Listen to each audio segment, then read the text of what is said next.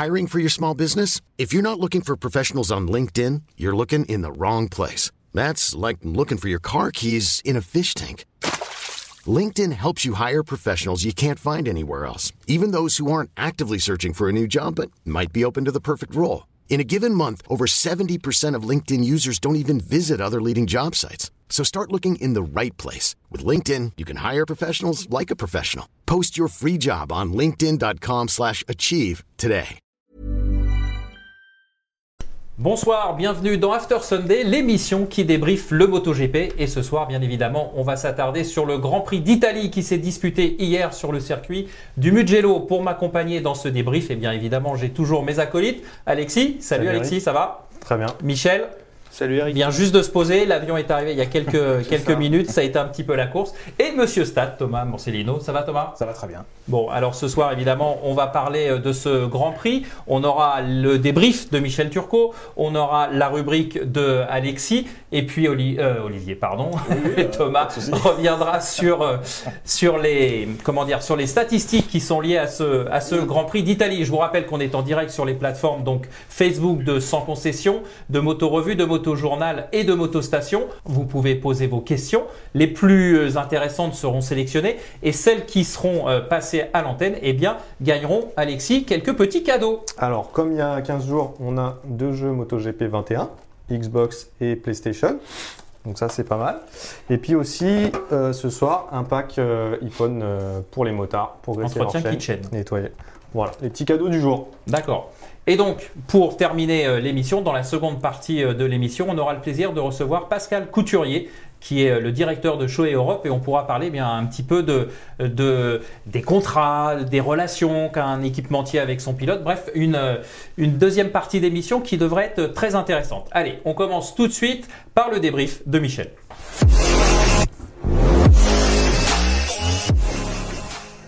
Voilà donc euh, le débrief euh, de Michel. Michel, donc ce Grand Prix, c'était le sixième euh, de la saison. Un Grand Prix qui personnellement, au niveau de l'intensité de bagarre en course, n'a pas été extraordinaire. Par contre, il y a eu pas mal de rebondissements. Mais avant de rentrer dans cette analyse, Michel, évidemment, impossible de passer sans évoquer malheureusement l'accident qui a coûté la vie au jeune Jason Dupasquier lors des essais qualificatifs pré-moto 3. Euh, un accident qui a un peu plombé le paddock aussi.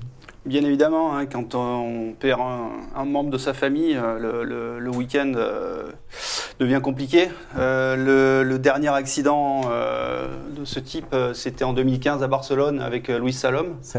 2016, pardon. Donc voilà, c'est pas très longtemps. Il y a 10 ans, on perdait Marco Simoncelli. Donc c'est vrai que c'est vrai que c'est des moments compliqués. Euh, Voilà. En plus, c'est arrivé, euh, c'est arrivé donc le, le samedi après-midi pendant la, la séance de qualification des Moto 3. Et, euh, et le décès, euh, on a appris le décès le, le dimanche matin, euh, enfin la mi-journée, juste avant le, départ des Moto 2. Donc ça, ça, ça a été très très lourd à porter, quoi. Ouais. Et puis il y a eu quand même un peu de polémique. On a vu euh, Petrucci, enfin moi j'ai lu Petrucci sur les réseaux qui disait que euh, face à ce genre d'accident, euh, on reste avant tout des hommes et que ça aurait été préférable de pas de pas courir. Euh, en fait, c'est la gestion, la gestion de l'annonce aussi. Quand Ah. on voit les pilotes regroupés au- avant le départ Ah. pour rendre hommage, bien sûr qu'il faut rendre hommage. On n'est pas là pour dire qu'il fallait pas rendre hommage, mais le, le moment était peut-être pas le mieux choisi, non? Oui, disons, il y, a, il y a plusieurs, il y a plusieurs choses. On va déjà évoquer quand même euh, l'accident en lui-même. hein, donc, euh, un accident en moto 3 dans les petites cylindrées, un accident mortel, pardon, c'était plus arrivé depuis 1983. si ouais, je c'est ça, moi je crois que c'est euh, sauf erreur. Ouais. Ouais, et c'était un pilote, déjà un pilote suisse. Mm. Euh, donc euh, c'est- assez rare. Malheureusement, voilà, Jason est tombé et il a été percuté derrière. Alors on- les images, on a du mal à, à voir un petit peu ce qui se passe, mais a priori, euh, ça serait euh, plutôt Jérémy Alcoba qui l'aurait qui l'aurait percuté. Enfin, bon, quoi qu'il en soit, oui. c'est un incident de course. Euh, voilà, Jason, c'était un, c'était un espoir suisse et on sait que la Suisse n'a plus beaucoup de pilotes. hein. Thomas Lutti est sur la, sur la fin, donc euh, c'est vrai que c'est- avant tout tragique pour la famille.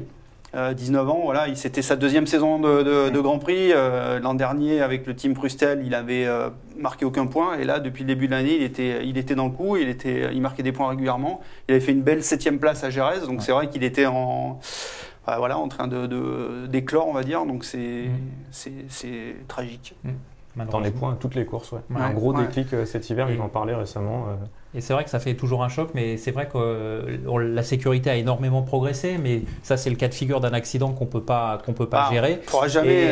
Et, et on risque zéro voilà, n'existera voilà. jamais. Et on euh, oublie et on oublie souvent que bah, malheureusement c'est c'est dangereux. Mais voilà, il y a Voilà. des il y a des choses comme ça. Bon allez, Donc après, on va quand même revenir sur, Mhm. sur l'incidence qu'a eu. ce- donc tu, tu en parlais, hein, Mhm. euh, ils ont, enfin la Dorna a décidé de euh, de- d'honorer sa mémoire avec une minute de silence juste à un quart d'heure euh, du départ de- du MotoGP. Donc là, effectivement, on peut, on peut se demander si c'était très judicieux. Euh, on imagine, avant de prendre un départ, se concentrer, euh, voilà, euh, juste après avoir appris le, le décès d'un autre pilote, c'est- difficile. Euh, Bagnaia, qui est tombé en course, a dit qu'il avait vraiment eu beaucoup de mal à se concentrer. Euh, Petrucci a dit euh, on n'aurait pas dû prendre le départ. Donc c'est vrai, dans ces cas-là, c'est- compliqué. Et Jack Miller a même dit, lui, lui a, a remis en cause un petit peu la gestion de, de- de ces moments-là, et notamment de, pendant l'accident, hein, puisque donc la- la- L'intervention de- des équipes médicales a duré très longtemps sur le circuit. Euh, on a fait venir un hélicoptère médical qui s'est posé sur la piste. Donc pendant plus d'une demi-heure, on avait ces images euh, assez euh, Ouais, ouais, de toute lourdes, façon, lourdes et qui, ouais. et qui Ouais. tournaient. Et pendant ce temps-là, les, les pilotes euh, de MotoGP étaient prêts pour la FP4. Donc ils étaient dans, les, dans le box, euh, équipés, et ils ont des écrans euh, Mm. sur lesquels euh, tournaient Ouais. en boucle ces images. Donc c'est vrai que tout ça, euh, la gestion euh, mériterait d'être améliorée. quoi. Ouais. Et puis Bagnaia disait aussi que si ça avait été un pilote MotoGP, on n'aurait probablement pas couru. Qu'est-ce que tu en penses? Euh, Je pense qu'effectivement, ça aurait été. La, la- enfin, la, la dernière fois qu'on a eu une course annulée, c'était euh, Marco Simoncelli, mais c'était encore une fois, euh, voilà, il s'est tué dès le début de course. Euh, et là, bon, on savait, euh, il a perdu son casque. Enfin, je veux dire, c'était donc là, c'était pas possible de demander, enfin, c'était d'une- une- évident que la, la course allait être annulée. Là, là, c'est le cas de figure est différent. euh, de la même manière, pour Louis Salom, on n'a pas. Je crois que là, ça avait été, ils avaient posé la question à l'époque à. Louis Salom, euh, à la famille, Ouais. euh, pour savoir, euh, pour savoir s'il fallait rouler. Et du coup, je crois que la famille avait dit euh, non, il faut continuer. Voilà. Après, dans ces cas-là, c'est soit, bah voilà, soit on dit on annule l'événement pour euh, par- respect pour la famille, ou alors on court pour, euh, on court pour, Aussi le, pour le copain qui est mort. Quoi. et Voilà, voilà, c'est-. Et euh, Rossi, Rossi- a eu, je pense, les- des bons mots par rapport à ça. Il- Dans ces cas-là, c'est soit tu poses ton casque, tu rentres chez toi et puis c'est terminé, soit bah, tu fais ton. Voilà, t'es- ils sont conscients des risques, Mm. euh, donc soit tu remets ton casque et tu. Justement, euh, Marc de Rouen nous demande si un pilote n'avait pas voulu prendre de départ, est-ce qu'il aurait été sanctionné? Non, d'ailleurs, euh, bah, le coéquipier de, de, de- de Jason, le pilote japonais, n'a pas pris le départ. Et Thomas non Thomas. Lutti non plus. Et il y a idem, il y a un, un jeune pilote suisse de la Rookies Cup qui n'a pas couru. Ouais. Allez, on va passer au débrief. Juste pour euh, terminer avec cette rubrique un peu, un peu triste, on va juste rendre hommage également et dédier cette émission à Thomas Bonnecarrère, qui nous a quittés euh, en, en début de semaine, euh, juste après le Mm. Grand Prix de Monaco. Voilà, c'était un petit clin d'œil à Thomas. Allez, on passe au fait marquant, Michel. On va essayer de retrouver un petit peu nous aussi notre sourire. Parce que bah, le sourire, euh, c'est les Français qui nous l'ont donné euh, hier. Bah oui, Fabio, euh, troisième victoire, quatrième euh, pole position d'affilée. Et bon, troisième victoire, si, on, si on met le, le Grand Prix de Jerez où ses bras l'ont lâché, il- je pense qu'il pourrait compter une, une victoire Une de victoire plus. de plus, ouais.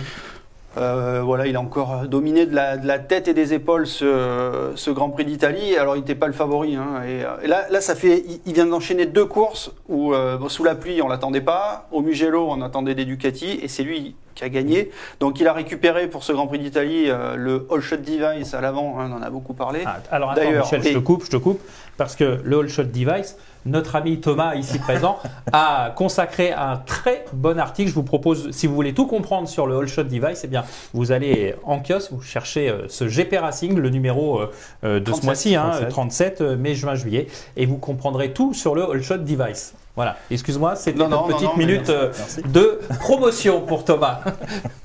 Euh, donc, Ouais. sur le shot device qui permet de bloquer la fourche en position basse, donc qui permet euh, pendant le départ bah, d'éviter le wheelie, donc de, de passer plus de puissance au sol. Il, il demandait ça depuis très longtemps à Yamaha. Euh, il a eu pour ce, pour ce week-end et il a fait un départ euh, exceptionnel hein, puisqu'il est au coude à coude avec Bagnaia jusqu'à ce qu'ils enclenchent la quatrième et que la Ducati fasse la différence. Mais quoi qu'il en soit, il arrive à virer au premier virage. Ils sont, Il euh, est- il, il est est deux, deuxième hein, avec voilà. euh, et euh, et puis il a réussi à mettre la pression sur Bagnaia qui est parti à la faute. Alors Bagnaia, j'en ai parlé tout à l'heure, a dit qu'il n'était pas très concentré. Quoi qu'il en soit, il a fait une erreur. Et, et puis après, euh, On a eu Zarco qui s'est accroché derrière un bon moment. Et Qui est puis, pas- euh, même passé en tête furtivement, mais qui est, qui est a- passé en voilà. tête pendant Et là, deux mais, tours, euh, je crois, c'est ça. hein, Voilà, ils, sont un peu chicorés tous les deux. Mais et- c'était propre, hein. Ça m'a ça m'a fait plaisir entre guillemets parce qu'on voyait que il savait que Fabio était derrière lui et qu'il fallait qu'il le bloque, Surtout- mais il n'était pas entre guillemets euh, sale comme des fois on peut voir des manœuvres, tu vois. Non, non, mais surtout, ça, enfin, voilà, le, le circuit du Mugello, on parle beaucoup de sa ligne droite, mais il y a aussi ces, ces chicanes extrêmement rapides. Et là, bon, c'était, euh, c'était clair. euh, Mmh, ça, ça permettait de voir les qualités des deux, des deux machines. hein. On a une Ducati qui ressort très bien des, des virages lents, on va dire, avec de l'accélération. Et puis cette Yamaha qui permet de prendre, euh, de rentrer en virage. Il, enfin, il prenait les trajectoires qu'il voulait. Ouais. Donc il a pas, la- il s'est pas laissé faire par Johan. Et puis euh, après, à coup de 2 dixièmes, il a fait 3-4 tours avec 2 dixièmes, 2 dixièmes, 2 dixièmes. Il a creusé le trou. Puis là, après, bon, bah, une fois que euh, l'avantage est pris, Ouais. qu'on peut plus être repris en ligne droite, il a, il a augmenté Il a même. déroulé, euh, ouais.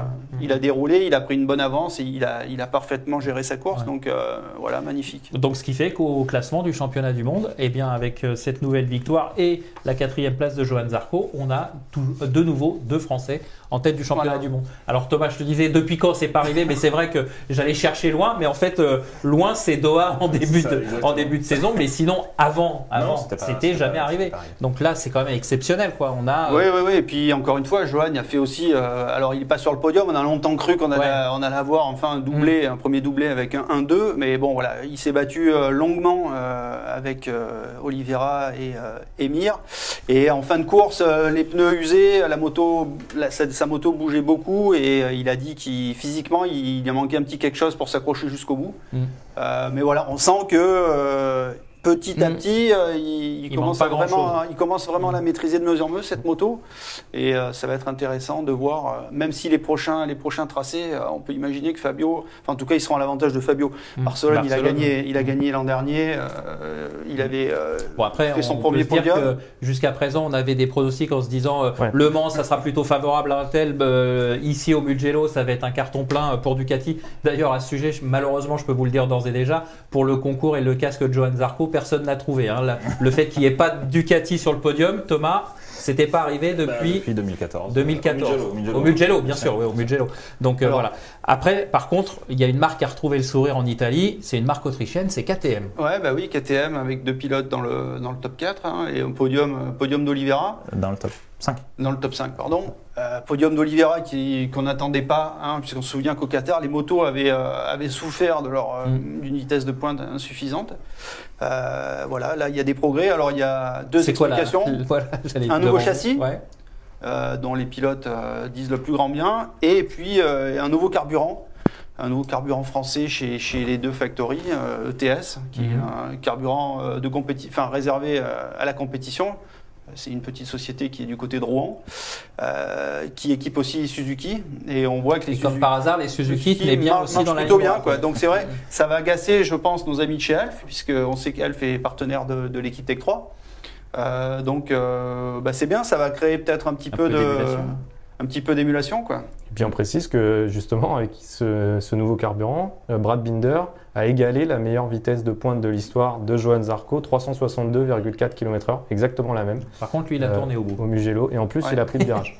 Exactement. Et euh, le, le dernier record au Mugello, puisqu'on se souvient que l'an dernier, il n'y a pas eu de course là-bas, en 2019, le, la top speed, et c'était du 356. 56, 56, ouais, Ouais, voilà. ouais. Donc euh, il y a quand même eu une belle amélioration Ouais, sur, ces deux années. En plus, je crois qu'il l'a fait sans aspiration.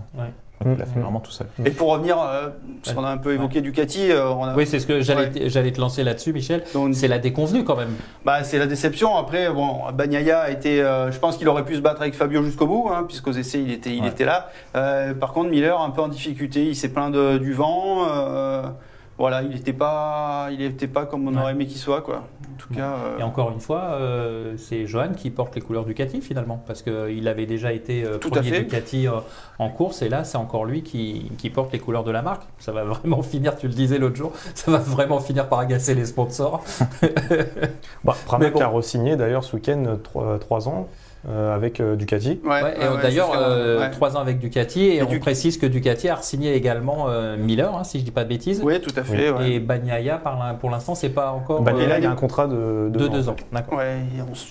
L'année prochaine, a priori, on risque fort d'avoir 8 Ducati. hein. C'est quasiment, quasiment fait, puisqu'on aura Avec, avec, plus euh, avec le team, euh, le team de- VR46. de VR46 et deux chez Grésini, puisque Grésini va récupérer son équipe après Aprilia s'engageant euh, de manière officielle avec ses deux pilotes. D'accord.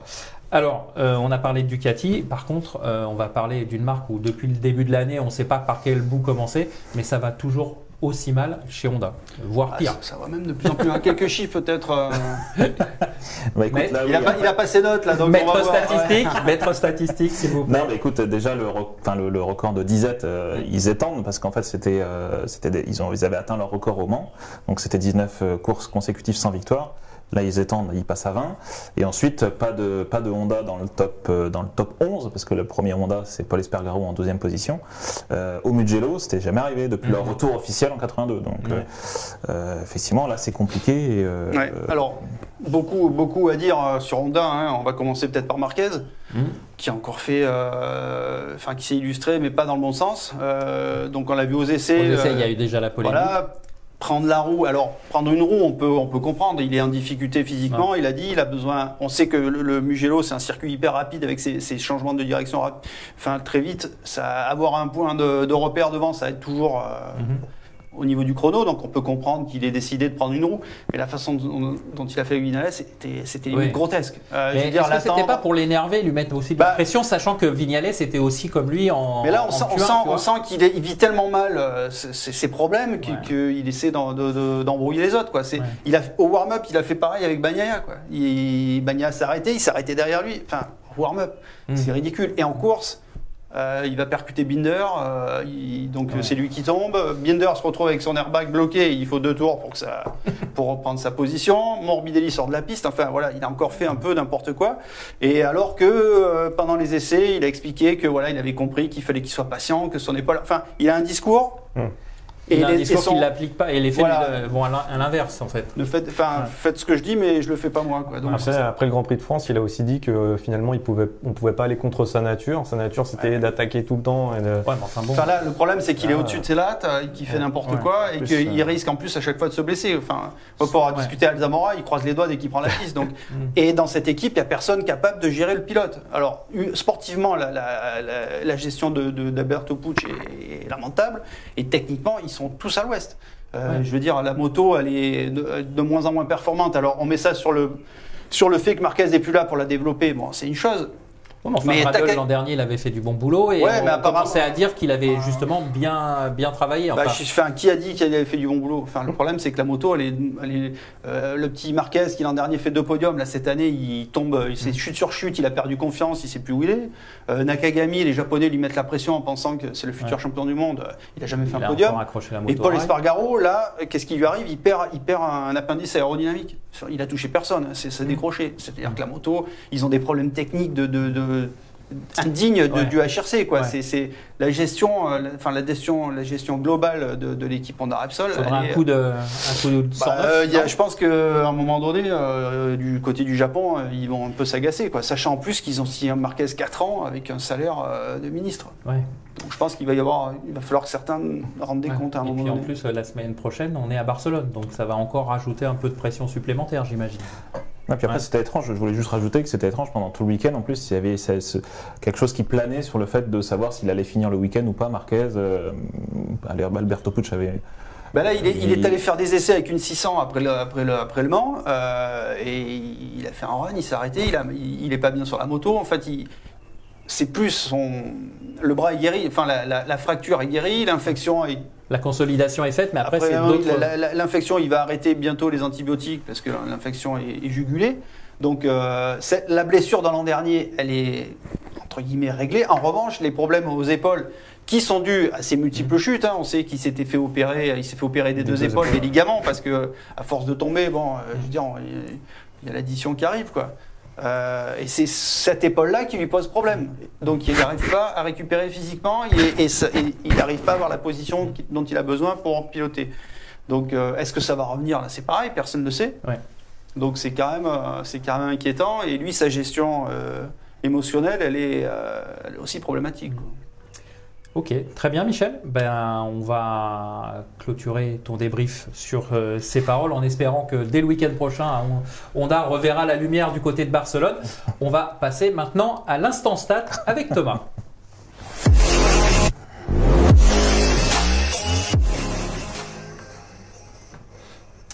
Alors Thomas, ce Grand Prix d'Italie bah au Mugello, on en a largement parlé, on a évoqué évidemment quelques stats, mais Qu'y a-t-il d'autre à aller chercher un petit peu euh, derrière la coulisse? À aller chercher, ben en fait, euh, si vous vous souvenez, il y a 15 jours, je vous ai dit que pas d'Espagnol sur le podium euh, sur deux courses consécutives, tout ça, tout ça. Et donc, du coup, on a eu un Espagnol ce week-end grâce à, à, Joan Mir. Et donc, mine de rien, c'est le 500e podium espagnol en catégorie Rennes. Donc, l'Italie mène toujours avec 686 podiums en catégorie Rennes. Mais bon, c'était à souligner que, que l'Espagne a, atteint son 500e podium, sachant que c'est que depuis très, très récemment, en fait, qu'ils ont commencé à truster les premières places, les podiums. C'était euh, à l'époque avec ouais. Crivillier, Donc c'est pas si euh, voilà contrairement à l'Italie qui est là depuis le début. Euh, là c'est voilà c'est juste pour souligner qu'ils arrivent déjà à 500 podiums. Donc bon ils ont beaucoup de représentants mine de rien. donc, voilà. Oui. Deuxième chiffre dont je ne suis pas encore sûr, donc là je suis encore en train d'enquêter, c'est euh, donc en fait le podium de Fabio Quartaro, c'est le 750e probablement de Yamaha en, en catégorie Rennes. Euh, J'ai juste un doute sur le TT 75 et le TT 74, savoir si c'était bien des Yamaha sur le podium et pas des, des hybrides. Mais toujours est-il que si c'est 750, en fait ils comptent 100 podiums de moins tout juste que, que Honda qui en compte 850 et qui depuis Alex Marquez à- à- au Grand Prix de France, euh, non ou à Teruel, Aragon. ouais, à Teruel, euh, Teruel, bah, je sais plus si c'est Aragon, Teruel, Ouais. Aragon, euh, n'a pu occuper une place sur le podium. Donc du coup là, Yamaha reprend du, regagne du terrain sur, sur ça. Et puis un dernier chiffre peut-être intéressant. Donc c'était déjà le cas après le Portugal. Euh, là, on a, juste pour parler un peu du Moto 2, on a eu euh, Joe Roberts qui a été privé, tu vas peut-être en parler tout à l'heure, euh, qui a été privé de la, de la troisième place euh, sur le podium. Donc il termine quatrième, mais il y a aussi Cameron Bobier qui lui termine huitième position, son meilleur résultat cette saison. Donc ça fait deux Américains dans le top 8. Euh, Donc ce n'était pas arrivé en catégorie intermédiaire depuis, depuis Laguna Seca en 89.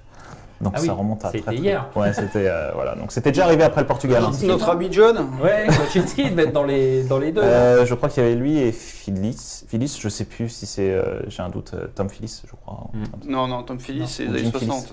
Ouais, Jim Phillips. Jim Phyllis. C'est- pas Jim Phillips, hein, c'est Jim. Phyllis. Phyllis. Filice, Philice. ouais. Voilà, donc c'était juste pour ramener ça, mais c'était, comme je le, je le précise, hein, ils avaient déjà fait top 10 euh, tous les deux à- Mm. à- après, enfin, au Portugal, donc c'était déjà le record, Laguna Seca 89, donc euh, voilà, mais là ça se resserre de plus en plus. et- Cameron Mobier, c'est pas mal hein, ce qu'il fait cette saison. euh, Bah oui, sa oui, première ça euh, fait, hein. année après pas mal d'années en Moto America sur une Superbike qui n'a rien à voir avec une Moto 2, Et puis surtout, il supplante son, son coéquipier Marcos Ramirez, qui, a chuté encore. je crois. ouais, c'est compliqué pour lui et, et qui normalement devrait avoir le statut numéro 1 chez American Racing. Très bien Thomas, merci. Et ben Avec on va passer justement, la transition est toute trouvée, on va passer maintenant à la rubrique d'Alexis, le débrief d'Alexis.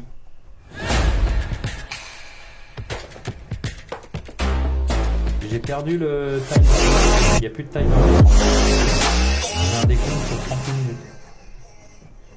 Alors, Alexis, ta chronique, on va évidemment parler Moto 2, Moto 3, mais Pas que. Pas que, pas mal de catégories ce week-end. euh, on a passé beaucoup de temps à suivre euh, tout ça. Euh, alors Moto 2, première victoire de la saison pour Rémi Gardner, euh, qui était déjà quasiment sur tous les podiums. Là, ça y est, enfin, il gagne et il bat surtout son coéquipier euh, Raoul Fernandez pour 14 millième, deuxième écart le plus serré de l'histoire du Moto 2. Euh, bonne pioche hein, pour euh, Rémi Garner parce que je pense qu'une nouvelle euh, fois, s'il avait terminé derrière Raoul Fernandez, ça aurait fait mal pour lui. Euh, Sam Loves, encore une chute, alors qu'il était deuxième.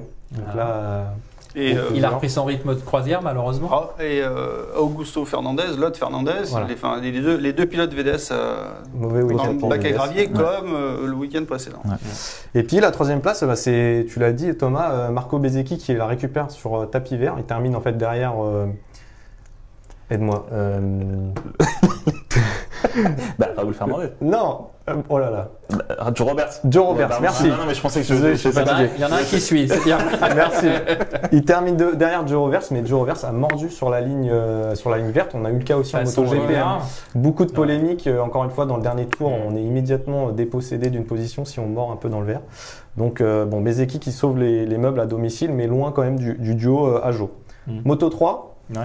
Grosse course en paquet euh, avec euh, le phénomène des aspirations au Mugello, hein, toujours, euh, toujours ces courses intéressantes. Et Denis Foggia qui retrouve enfin la victoire. Très ému à l'arrivée, euh, Denis Foggia.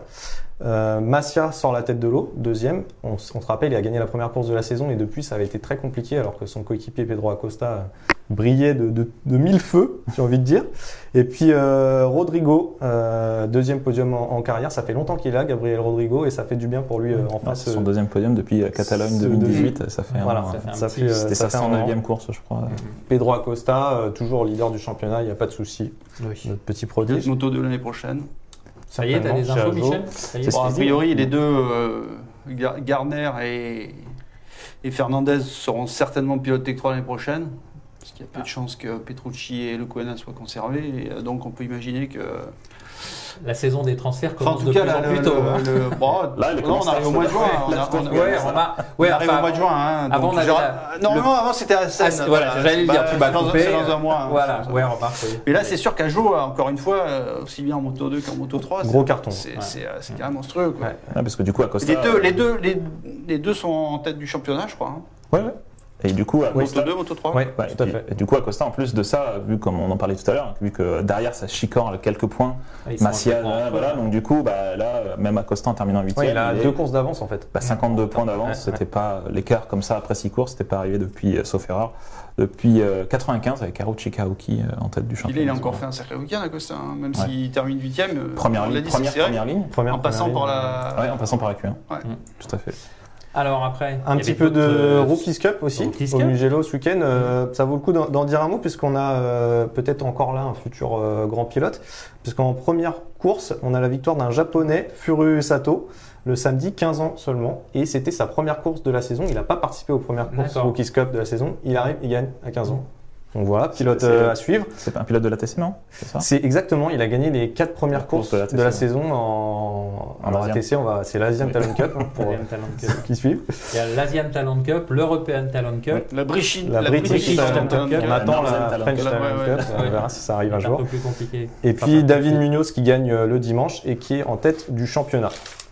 Une petite image euh, dont on n'a pas parlé mais euh, qui s'est produite juste avant le départ, c'est Enea Bastianini qui est venu percuter euh, Johan Zarco sur la grille. Alors moi j'ai- une autre, enfin j'ai, oui ils se sont touchés, mais moi je pense qu'ils tapent dans la moto quand ils passent par dessus en fait. Je pense pas qu'ils le percutent. Hmm.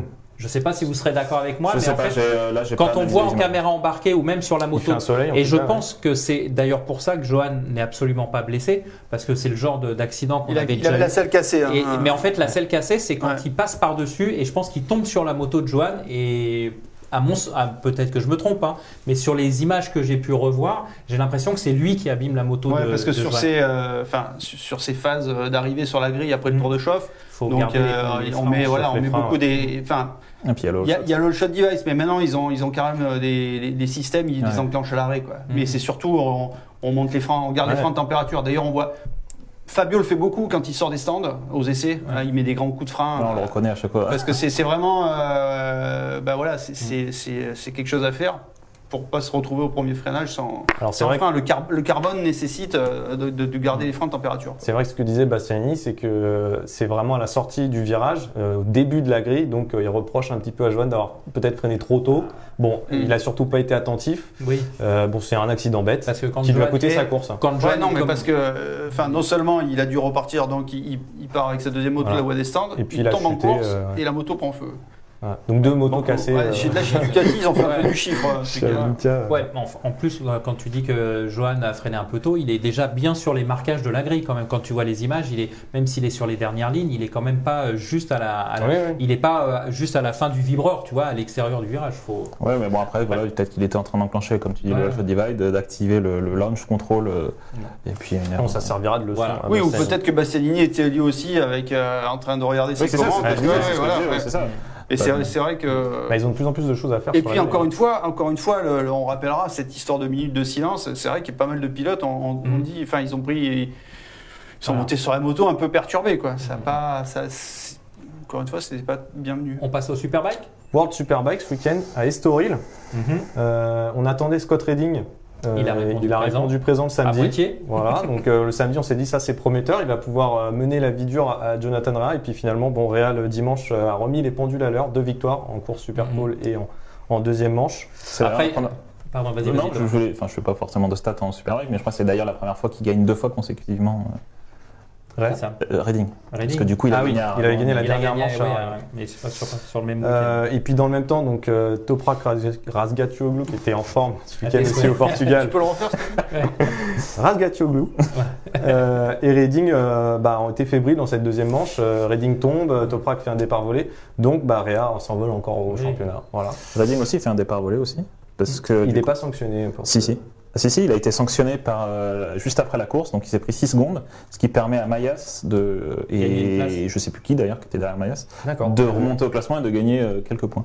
Alors que Reading, lui, par contre, en marque pas du tout. Et chez Ducati, euh, pardon, je te coupe, euh, enfin je vous coupe, chez Ducati, c'était week-end aussi à oublier en. Superbike, parce que la deuxième manche, donc Reading, ses problèmes, Rinaldi, et Rinaldi se s'est fait fait couper par en deux par Gerloff, Qui partira pilote américain euh, qu'on va suivre. Il avait d'ailleurs fait des essais l'année dernière en Bah, MotoGP, hein. Ouais, il sous la pluie, il avait euh, Non, c'est aussi. Voilà. mais du coup, il partira de la pit lane euh, à la prochaine course. D'accord. Enfin, sa prochaine, sa prochaine course, il partira de la pit lane. Et super. Tu parlais de Lucas Mayas, hein, on va en dire un, un petit mot. Euh, Lucas qui a, pas, qui a quasiment pas roulé cet hiver, donc il Mm. découvre vraiment euh, la Superbike et qui progresse petit Ouais. à petit, qui a fait des essais intéressants, Moi, des qualifications pour euh, intéressantes. Euh, voilà, on l'attend euh, dans le top 10 euh, sous peu, on espère. Mm, mm. Ah, déjà, ouais, au qualif, il fait un top 10, Ouais. et puis après, Ouais. ouais. Par contre, Super Sport, couleur française, Super Sport, euh, week-end compliqué Ouais, euh, pour euh, Jules Cluzel, qu'on attendait mieux, alors qu'il fait podium quand même en première manche. Euh, première manche remportée par Steven Odendal sur, euh, sur la fameuse Bardal. Mhm. Euh, et puis euh, une chute malheureusement en deuxième manche. Euh, deuxième manche, c'est Dominique Agarter qui, Mhm. euh, qui s'impose. Dominique Agarter qui roule aussi en Moto I, hein, Ouais. qui fait euh, les deux championnats cette année. On passe au FSBK, championnat de. France, Ouais. Juste, euh, qui fait un bel hommage Oui. juste pour souligner à, à Jason, Jason hein, Dupasquier, sur son compatriote. Ouais, tout à fait. Troisième épreuve de la saison, FSBK à Lednon. Mhm. Euh, alors on a euh, un Valentin Debise euh, qui est Toujours aussi impressionnant. qui est en route pour l'histoire. Ouais. Euh, 6 sur 6. Il a gagné toutes les courses Superbike de la saison, Valentin. Voilà, invaincu et au-dessus de- du lot. Pour vous donner une petite stat, en qualification à Lednon, il colle plus d'une seconde une au deuxième. Ouais, il a, Et il a entre- surtout ba- battu le record euh, de la piste qui De tenait piste. depuis des années euh, et qui avait été établi par Sébastien Gimbert à l'époque où les BMW roulaient Michelin avec des pneus qualif. Donc, euh, Ouais, puis entre temps, il était corrigé les Allemands chez eux. aussi. oui, aussi, ouais, il a été faire Oui, une ça, en Allemagne. Ouais, il fait les deux championnats, hein, Valentin, euh, Allemagne et France. Mais, Ah, euh, il, va voir- il va falloir qu'ils construisent un abri pour les, pour les, les couples. Non, par, contre, ce qu'il disait, c'est, et c'est vrai, c'est surtout en 600 parce qu'il s'est imposé devant euh, Ludovic Cauchy, si je ne m'abuse pour ne pas écorcher euh, le, le prénom, qui est le, le beau-fils d'Adrien Morillas. Et il dit bah, Moi, j'ai des minots derrière, donc ils me poussent, mais moi aussi, je les embête, donc ça va tirer un petit peu le, le niveau vers le haut. Et, et c'est pas plus mal. Après, bon, bah, les gens, euh, au bout d'un moment, quand les gens dominent trop, ils sont jamais toujours euh, très, très bien acceptés, un peu à l'image d'Amaury Misera, par exemple, en, en pré-moto parler, ouais. 3, où euh, lui, c'est pareil, il a fait 6 courses, 6 victoires, 6 pôles, euh, pas 6 pôles, mais 3 pôles, pardon. Et, euh, et là, c'est pareil, ça commence un petit peu à grincer des dents. Mais bon, Alors on se souvient d'ailleurs, on parlait de Lucas Mayas tout à l'heure, que, euh, il me semble que Lucas Mayas a Ah, c'est 12 sur fait, 12. euh, 12 sur 12 ouais. à l'époque où il était en super sport sur la Dark Dog. Dark de Dog Marc Academy, ouais, la Yamaha. ouais. Bon, derrière Valentin Debise, on a quand même le champion en titre Mathieu Ginès qui s'accroche, euh, qui est sur le podium, euh, qui est sur tous les podiums depuis le début de la saison, mais bon, Mm. pas sur la première marche euh, malheureusement. Et puis euh, les BMW Tecma, c'est un peu plus régulier, mais on a quand même un podium pour euh, Alain Techer et un podium pour, euh, Pour Kenny Kenny, Forêt. voilà. Et puis on va juste alimenter la polémique. euh, tous ces pilotes roulaient le week-end d'avant alors qu'il y a une limitation sonore euh, de 99 décibels et que certains pilotes n'ont pas pu rouler. Donc euh, voilà, on va dire, on va essayer de trouver une explication rationnelle à tout ça. D'accord. Un petit mot du Super Sport. Deux bises, évidemment, les deux manches. Super Sport 300, on a un doublé d'Alexis Boudin qui, qui c'est son retour. hein, c'est sa première il course de la saison. blessé au Mans. hein. Il était blessé, euh, donc superbe retour. Euh, Alexis Négrier euh, qui reste solide leader, hein, qui fait deux fois deuxième. Et puis en, OGP, tu l'as dit, euh, Amaury euh, Misera, invaincu depuis le début de la saison. Donc euh, il se tire la bourre avec Valentin Debus, Mm. on va voir qui tient jusqu'au bout. Faudrait les confronter tous les deux pour voir euh, qui a raison, mais euh, en tout cas, c'est ouais, c'est c'est bien. C'est quand la première course euh, des mini GP là? Je sais pas. Je sais pas du... Alors Ah. c'est, euh, je crois que ça, je me demande si c'est pas au Paul Ricard, euh, c'est au début de l'été, euh, au mois de juillet je pense. Ok, ok. Bah écoute, T'es engagé, Doc? Non, ouais. pas trop vieux. Un peu trop lourd. Ouais. D'accord, ok. On avait dit pas le physique, Michel. On avait dit pas le physique. Parce que hormis Alexis, à mon avis, on est mal pour critiquer. Bon, en tout vais- cas, je vais vous laisser du coup. bah, euh, non, on, va, on va conclure. Donc merci en tout cas Alexis. Et puis, ben, vous le savez, dans le cadre d'After Sunday, vous pouvez vous poser vos questions soit à Johan Zarco, soit à Fabio Quattararo. Eh bien justement, je vous propose d'écouter la question de Damien euh, de Nice. Il a posé la question suivante à Johan. Qu'est-ce qui rend la Ducati aussi performante sous la pluie? La réponse par Johan Zarco.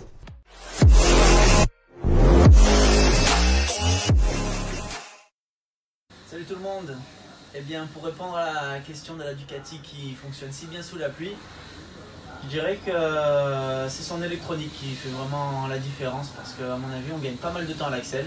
Après, il y a plein de confiance à avoir, mais à mon avis, l'électronique nous aide beaucoup.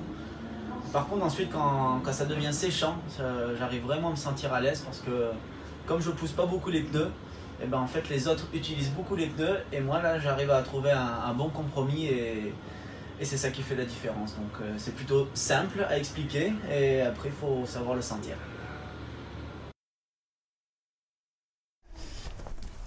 Voilà donc euh, la réponse de Johan Zarco. Allez, on va passer maintenant à notre euh, ultime rubrique avant de recevoir notre invité, Pascal Couturier.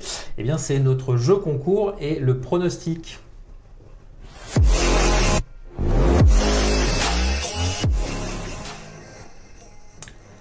Alors, le Grand Prix du Mugello, on en a parlé. Évidemment, comme beaucoup autour de cette table, on attendait une, peut-être voire deux Ducati sur le podium. Eh bien, malheureusement, personne n'a trouvé le, trio euh, parfait sur euh, ce Grand Prix euh, d'Italie. Donc, eh ben, malheureusement, le casque Johan Zarco Replica n'a pas été gagné. On va le garder, on le remettra en jeu un petit peu plus tard euh, dans la, saison, bien évidemment, parce qu'il n'y a pas de raison. Il va falloir que vous le gagniez avant la fin euh, de cette euh, saison 2021. Le jeu concours, eh bien, il porte pour le prochain Grand Prix. Alors là, on va pas se refroidir parce que c'est dès la semaine prochaine, en fait, c'est Barcelone, c'est ça. Donc, on l'a un peu évoqué. Michel, Thomas, Alexis, pronostic, circuit rapide, mais tu l'as dit, Michel, Mais pas trop. mais pas trop, plutôt de la maniabilité. Ah, c'est un circuit complet. Yamaha, euh, Barcelone, c'est un circuit où, où la piste manque de grippe. Ouais, puis il y a- il y a un nouveau, c'est un nouveau tracé en plus, donc du coup, il faudra pas prendre Ouais, il y a un virage, virage numéro prendre les 10 qui est un peu différent. Voilà, On se souvient que l'an dernier, la course, elle s'est déroulée en octobre, il faisait très froid, Ouais. donc là, on risque d'avoir très chaud. Mm. Euh, voilà, faites Donc- vos jeux. Non, bah écoute, Ouais, je- moi, je- si tu me poses la question, je vois bien une Ducati là pour le coup, parce qu'elles ont toujours bien réussi là-bas, mine de rien, à l'époque euh, Lorenzo, Dovizioso ou autre. Donc euh, voilà, mais Quand bon. même une Ducati sur le Ouais, podium.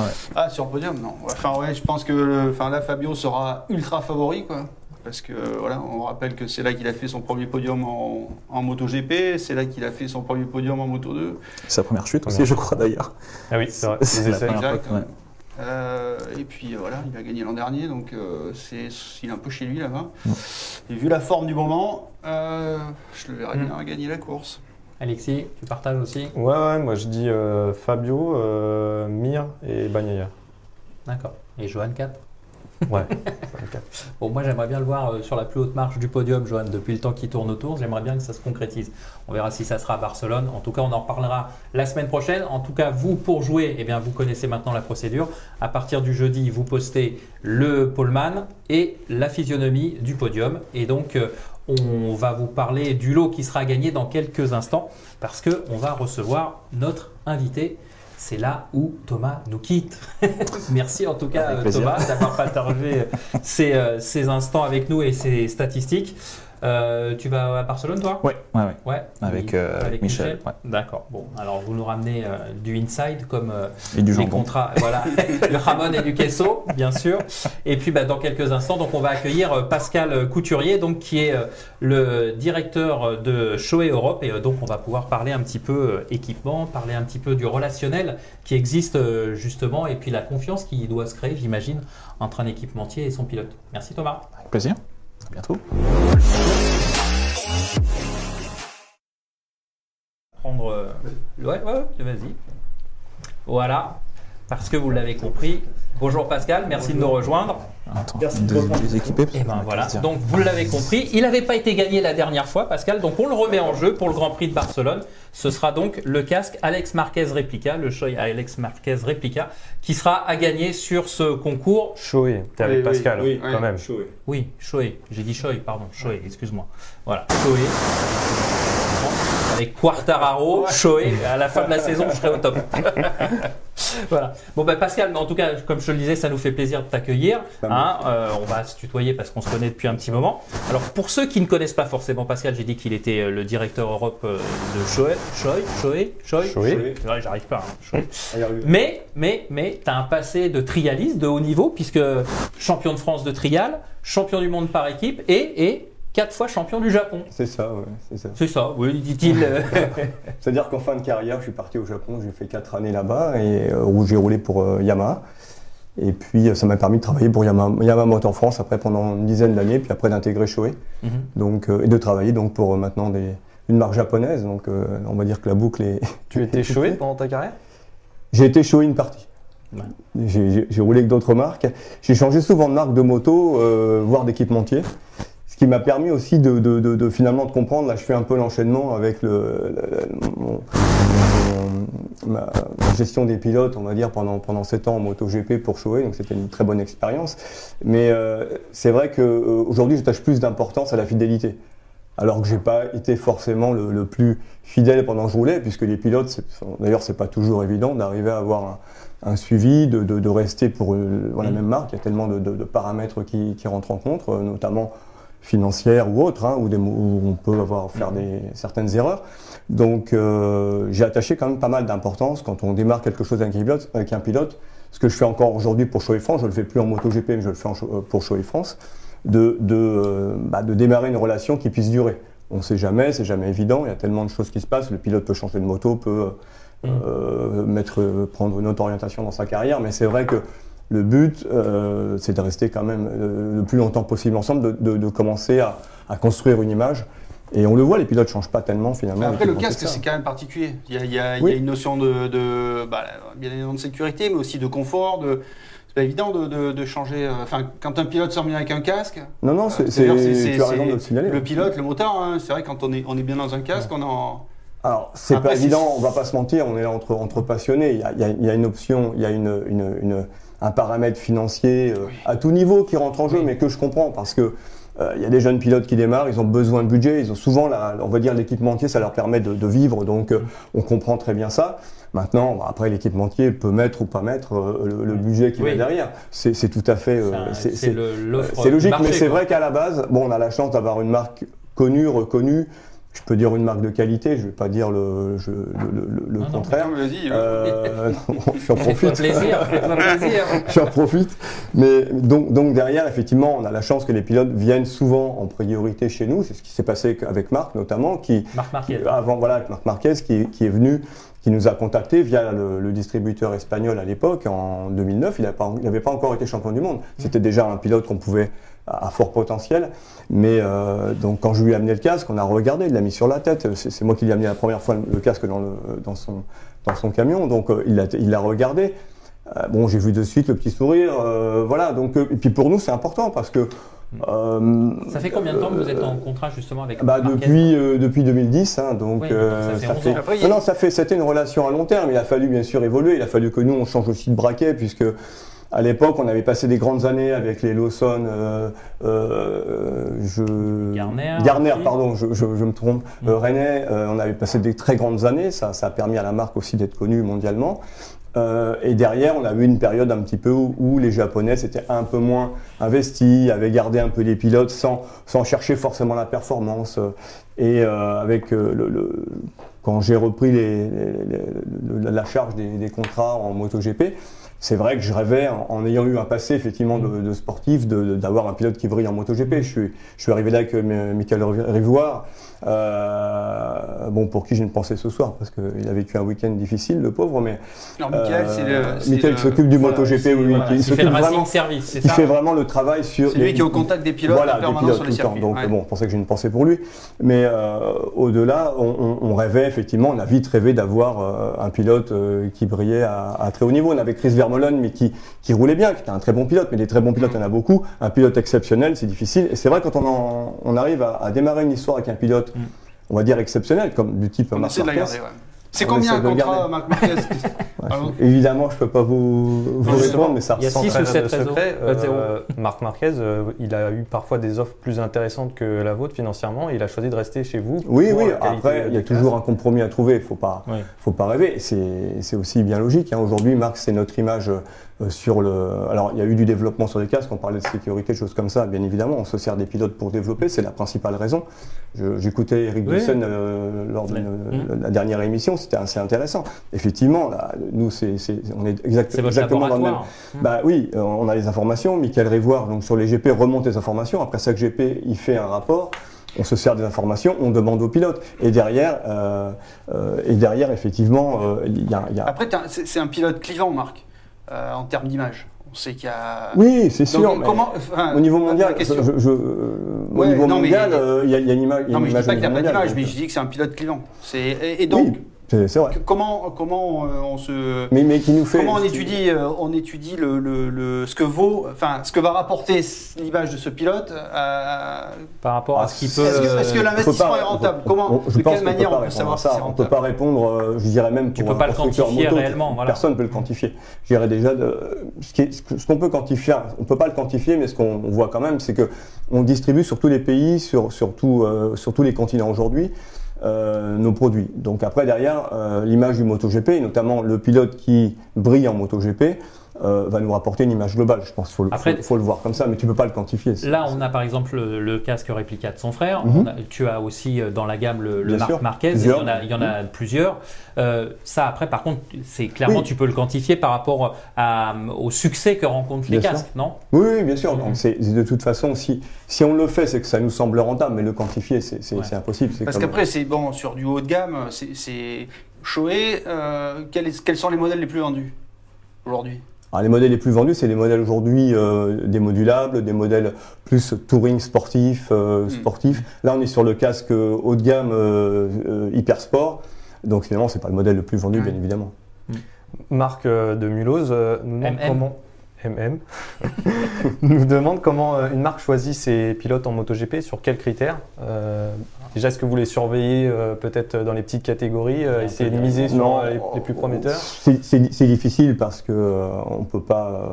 moi, je, pour mon expérience, j'ai suivi surtout mon instinct. Après, les décisions, elles se fait toujours avec, euh, en accord avec le Japon. J'ai surtout su- suivi mon instinct, écouter des, bah, des personnes qui sont dans la moto. Moi, je venais pas de la vitesse, donc j'avais pas cette expérience. Euh, mais j'avais l'expérience effectivement du, du sportif, donc c'est déjà euh, ça m'a beaucoup aidé. Mais après, euh, bah, c'est d'écouter, de dire tiens celui-là, il- ce petit jeune-là va bien. J'ai vu le petit Acosta par exemple. Si Mm. j'étais aujourd'hui à m'occuper à chercher un pilote en Je moto pense que t'es 3, pas le seul. je serais pas le seul. C'est là que ça devient compliqué. Voilà, Ouais, c'est ça, ouais. Évidemment, ça devient Par contre, par compliqué. contre, Mais effectivement, Fabio, dessus, tu le vois. T'as aidé Fabio à ses débuts et. euh, Bah, je l'ai aidé, je pendant longtemps. Ouais, Fabio, c'est ça, hein. ouais, Sans- ouais, sans- C'est- justement, je voudrais rebondir par rapport à ça, sans rentrer trop dans la confidentialité, mais qu'est-ce qui fait justement que tu, vous perdez Fabio? Parce que euh, vous le perdez au meilleur moment presque, tu vois, c'est vous le Non, sûr, en, en c'est sûr. grossissant et en étant un petit peu taquin, vous l'apportez sur un plateau doré à la concurrence. Oui, bah après c'est- un peu le jeu. Alors, C'est un euh, il y a deux- problème il y a deux de choses. Fabio, financement, Fabio, c'est arrivé. Pour euh, re- revenir à la question, c'était euh, il roulait avec les, avec la famille Conti. euh, il faisait la Conti Mm. Donc nous, on était partenaire de la, de la Conti Cup. Donc on nous a dit dès le départ. Je me souviens des mots de Patricia Conti à l'époque qui me disait ça c'est le futur Valentino Rossi. Alors c'est vrai quand on revoit avec le avec le temps, on se dit euh, c'était un peu gonflé de dire Ouais. ça, mais tout le monde me le disait. Donc effectivement, je me suis dit, bah, tant qu'à aider un jeune, en plus c'est un jeune qui est sympa, euh, ses parents sont adorables. Enfin, moi je suis d'ailleurs très heureux pour eux euh, avec ce qui se passe en ce moment. C'est un, grand plaisir, même s'il ne roule plus pour nous.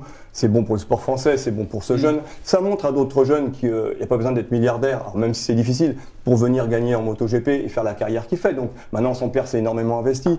Donc cette histoire-là, elle est, elle est belle. Mais on a démarré parce que effectivement, c'était du bouche à oreille, de la discussion, et ça se fait souvent comme ça. Après, faut qu'on y, faut y croire. Euh, Faut un peu de on l'a aidé, moi je l'ai aidé, investissement. je l'ai aidé pendant très longtemps euh, au départ. Après j'étais effectivement, c'est bien tombé, j'étais en, en charge du, des, des- Du des- Racing. des contrats du Racing, donc ça a permis bah, d'en parler rapidement aux, aux Japonais en leur disant attendez euh, l'année prochaine celui-là il va arriver, il faut qu'on l'aide. De euh, d'en parler à l'époque à Emilio, Alzamora, j'ai dit écoute tu regarderas ce jeune, il, il va, il va pas mal. Donc c'est aussi beaucoup de choses comme ça. Le temps que je pouvais passer sur un sur un GP, euh, bah, c'était des choses à regarder, parler, écouter, écouter.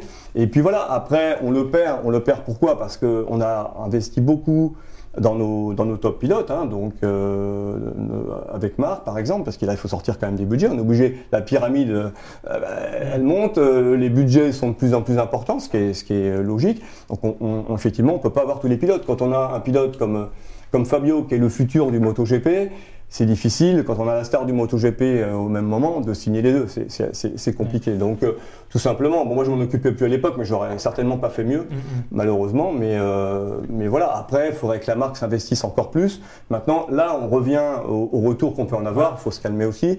Et, et aujourd'hui, on essaie d'avoir un bon compromis. Nous, notre notre premier rôle, c'est d'investir dans nos produits, de sortir le meilleur produit possible et de se concentrer sur avoir le meilleur produit. Derrière, si on peut avoir des top pilotes, c'est bien. Alors justement, je vais couper la, la parole à Alexis qui d'habitude est, est chargé de ça parce que je vois qu'Eric en régie nous a envoyé aussi une question intéressante de Julien de Nancy qui demande justement entre le casque que porte Marc Marquez en course et le casque qu'on va retrouver dans le commerce, quelle différence y a-t-il? Alors, euh, d'ici, euh, depuis euh, deux ans ou trois ans, il y a une certification FIM maintenant pour les pilotes de MotoGP. Donc, de- pour depuis toutes les deux, trois ans compétitions. maintenant, on n'a plus le- tout à fait les mêmes casques. Ils sont très très proches. Euh, je parle juste en termes de, de sécurité, ils ont fait évoluer certaines choses. Le casque est notamment un petit peu plus lourd, euh, donc je n'ai pas le détail, mais les casques sont légèrement différents. Mais jusque-là, euh, moi j'ai pris des casques dans le stock chez Shoei France, je les ai envoyés au peintre, qui est Aérodiffusion d'ailleurs, pour euh, pas le citer, un, un peintre français, et on lui envoyait les casques directement, il peignait les casques directement. Donc c'est vraiment les casques du commerce. Et on ne choisissait absolument pas. Après, c'est de- les intérieurs qui sont. euh, Alors après, on peut jouer, on peut jouer légèrement, mais, sur mesure, mais- mais, les épaisseurs de euh, joue, on, peut, on peut euh, jouer légèrement, ça c'est Mickaël qui va travailler Ouais. là-dessus, mais on peut le faire aussi sur le casque standard. Aujourd'hui, il suffit d'acheter des joues différentes. Ouais. Honnêtement, euh, il y avait- il y avait très très peu de différence. Ça, En plus, ce casque-là avait été fait, avait, avait été fait euh, avec l'aide de, de, de Marc, hein, en travaillant, notamment là, pour un, un simple détail, la vision, enfin c'est pas un détail Mm. d'ailleurs, mais la vision euh, très très basse, les casques ont quand même vraiment évolué à ce niveau-là. Ouais, l'ouverture, tu veux dire Oui, c'est oui, la- le, champ, de vision, Ouais, puisque. Marc était quand même très couché sur sa moto à l'époque, et on a, on a fait évoluer là-dessus. Mais, euh, mais les casques, non, sont, sont vraiment, vraiment. euh, Tu parles de l'homologation euh, FIM. euh, C'est une certification. certification, pardon. Pardon. Non, non, c'est un peu différent. L'homologation, ça, ça va être quelque chose de national. Par rapport à la Officiel. perforation, euh, Et puis la, la certification FIM, est, est, euh, c'est un peu à part. C'est plus euh, coûteux de produire un casque comme ça, c'est pour ça qu'on le retrouve pas sur les casques du commerce? Non, alors là, c'est une question de timing, hein, parce que tout simplement, quand ils ont lancé, lancé leur, la certification, euh, il a fallu déjà sortir des casques pour les pilotes. Et il y a pas mal de marques qui ont, qui ont un peu galéré, euh, même, même nous. hein, on a, on a, on a- il fallait s'occuper déjà de faire suffisamment de, de, de- de produire pour faire euh, suffisamment de casques pour les pilotes. Et derrière, effectivement, ça va servir euh, à la série. D'ailleurs, il y a déjà des casques dans le, dans le elle fait un peu polémique quand même cette norme. Il y a, enfin, il y a toujours des polémiques Ouais. quand quelque chose est nouveau. Moi, Puisqu'on sait qu'en en- gros de- un casque, euh, euh, voilà, il fait, euh, il agit et quand il se, finalement quand il se casse, il absorbe Ouais. le choc. Et là, de vouloir le, le- d'avoir un truc euh, Oui, beaucoup plus ah, rigide. ah, ça et- c'est aussi la, la- la grosse. euh, enfin, on peut on peut reparler à l'époque de la. On parlait aussi euh, de la certification de la, de la norme SNEL aux US et Mm, la norme ouais. européenne. Il y a toujours eu une discussion à ce sujet-là. Donc les pilotes américains, nous tous les pilotes jusqu'à euh, Vermelon avaient des casques puisqu'ils venaient de, notamment des US ou d'Australie. Ils avaient Mm. des casques normes américaines, donc plus plus lourds, Mm. plus rigides.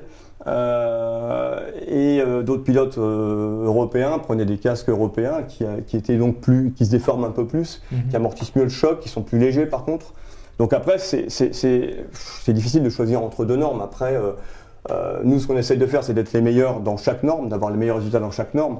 Après, de dire qu'une norme est mieux que l'autre, c'est toujours des. C'est aussi une, différence de philosophie de longue date que vous avez avec votre compatriote Arai, qui fait des casques très durs, là où Shoei fait des casques qui absorbent les chocs, qui, qui s'écrasent un peu. Je simplifie, hein. mais, oui, euh, oui, oui, oui, il y a un peu de ça. alors, après, on a toujours. euh, c'est vrai que la philosophie de Shoei, c'est toujours été de faire des casques très compacts, euh, plutôt légers, compacts, parce que c'est aussi important pour la sécurité.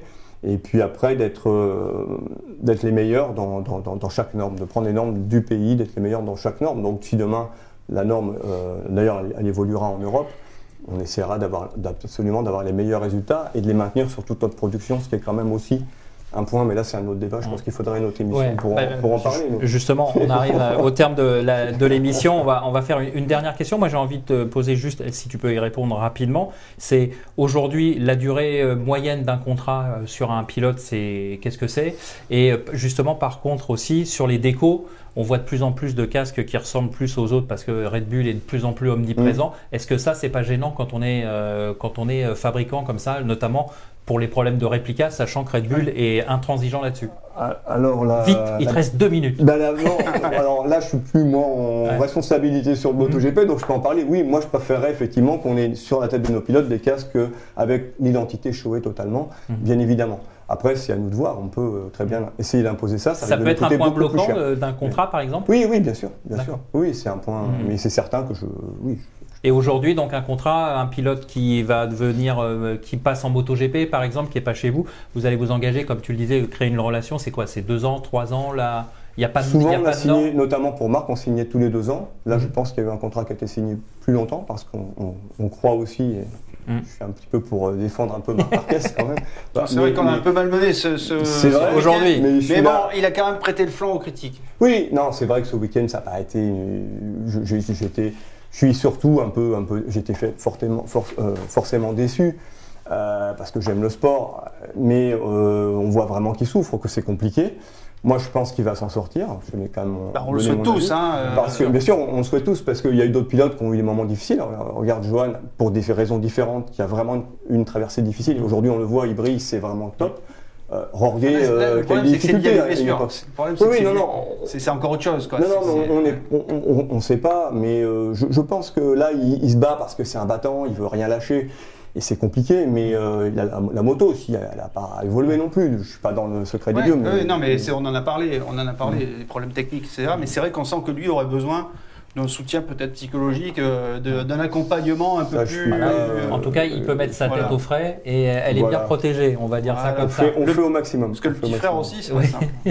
Non, non, mais je juste, allez, une dernière, dernière question. Combien de casques sur une saison pour un gars comme Marquez ou son frère ou euh, Ah, je- quoi ça dépend si. si- Oui, non, mais hors chute, hors chute par exemple sur Non, un ils ont une allocation, je crois, de 4 ou 6 casques au départ. mais euh, D'accord. Oui, mais après, c'est en On va pas les 600 Bon, casques. d'accord. Sachant que les casques sont entretenus après chaque séance, nettoyés, démontés, séchés, Bon, etc. voilà. C'est- Ok. Bon, bah, écoute, merci Pascal. Bah, merci on te, te fera revenir parce que je suis sûr qu'il y a encore plein de choses à, à dire autour des casques. Merci Alexis, merci Michel, merci à vous de À la nous avoir suivis et eh bien à la semaine prochaine. Michel a raison. On se retrouve lundi prochain, même heure, même endroit. On compte sur vous. D'ici là, portez-vous bien et bon Grand Prix de Catalunya.